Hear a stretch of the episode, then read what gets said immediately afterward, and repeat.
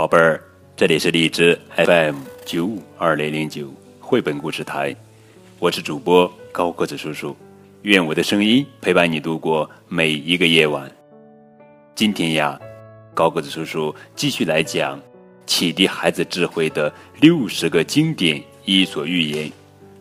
这是杰里·平克尼汇编，孙宝成翻译。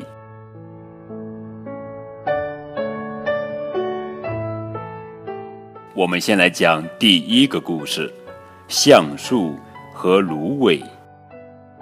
一棵高大的橡树骄傲地矗立在平静的水塘边，脚下生长着一丛朴实而纤弱的芦苇。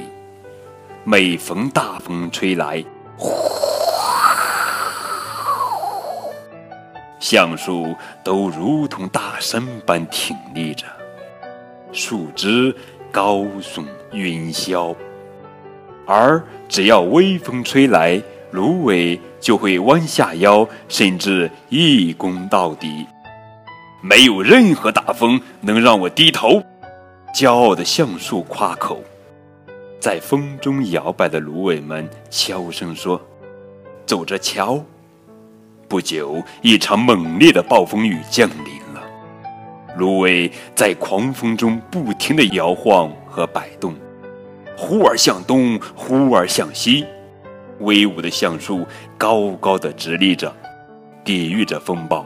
但是风速越来越快，越来越猛烈，最后把橡树连根拔起。它惊心动魄的栽倒。风暴过去后，天亮了，芦苇又站立起来。看到了吧？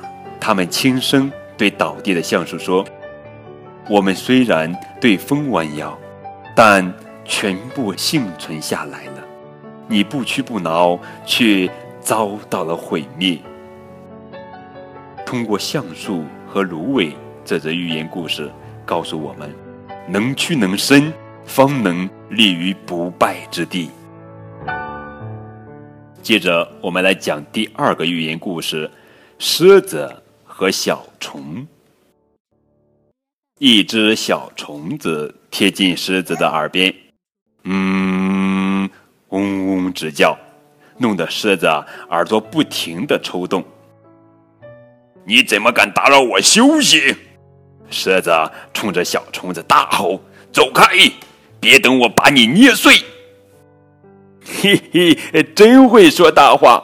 小虫子戏弄地说：“我可不怕你，别看你一股劲儿的吹牛，你肯定不敢跟我搏斗。”狮子火冒三丈，冲向小虫子，而那只小虫子轻巧地闪过狮子的巨爪，飞去钉在它的鼻子上。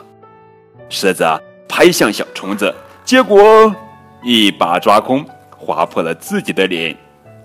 小虫子一次又一次的叮咬狮子，狮子想方设法要抓住对手，却一次又一次的把自己打出血来。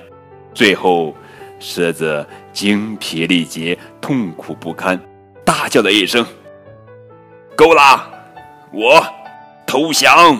哼哼，通过这则。狮子和小虫的寓言故事，告诉我们：切莫轻敌，最小的敌手可能最危险。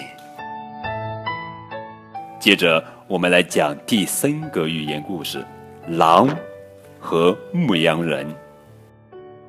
一头狼躲藏在牧羊人家的附近，它嗅出空气中。散发着浓郁而诱人的香味，他匍匐着靠近窗户，只见牧羊人和家人正欢聚一堂，享受着烤羊肉。狼嘟哝着：“我若是抓他们的一头羊来吃，他们就会放狗来咬我。但是看看这里，他们却正干着同样的事情。”哼哼。